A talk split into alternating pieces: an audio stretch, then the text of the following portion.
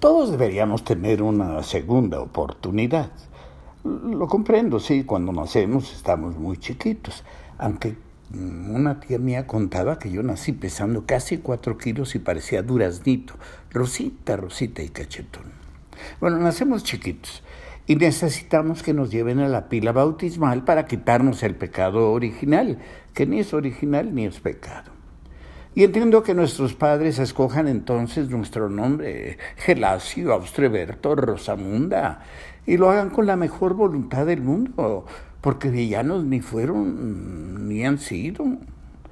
Pero el nombre, ese nombre tendría que ser provisional, hasta que estemos en edad de pensar por nosotros mismos y decidir plena y libremente cómo queremos llamarnos. Como notarán, ando un poco encabritado, pero es que también, hombre, no, no, no se puede.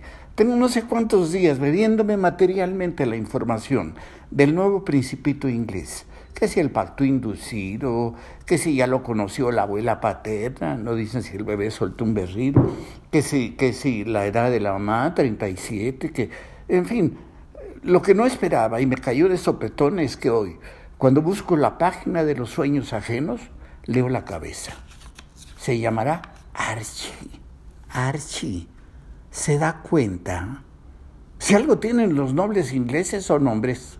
Habrán perdido guerras, títulos, fortunas y algunos hasta las cabezas porque antes eran muy llevados. Pero, nombres les sobran. Un mueble así de media tabla tiene unos 19 nombres y 15 títulos por lo menos. Y el que, el que podría ser en una de esas, así lejana, pero en una de esas, ser rey, van y le ponen Archie. Como si no fuera bebé, sino tira cómica. Como a su papá, que es pelirrojo, le deben haber dicho a sus espaldas sus compañeritos en la escuela. Archie, Archie, Archie. Hágame usted el refavor, cabor. Archie. Bien podrían haber hecho una peje encuesta y en una de esas hasta hasta el nombre de su tío Guillermo, que es, por cierto, un hermoso nombre. Pero mire, la curiosidad popular estaba y está, puesta en el color de la piel del bebé. Aunque en la foto oficial está todo envueltito así como tamalito canario y, ni los ojitos se le vean. Pero la verdad, la verdad, darle importancia al color de la piel, así salió a la abuela paterna o a la abuela materna, que es afroestadounidense, pues no le veo en nuestros tiempos nada de especial.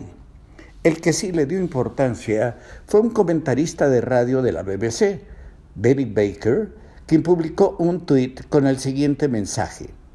El bebé real sale del hospital. Y mostraba abajo la imagen de una pareja dando la mano a un chimpancé vestido con un abriguito y un pequeño sombrero. Baker fue despedido de inmediato. Tuvo sus 15 minutos de estupidez y como dijo el chino, cuelo.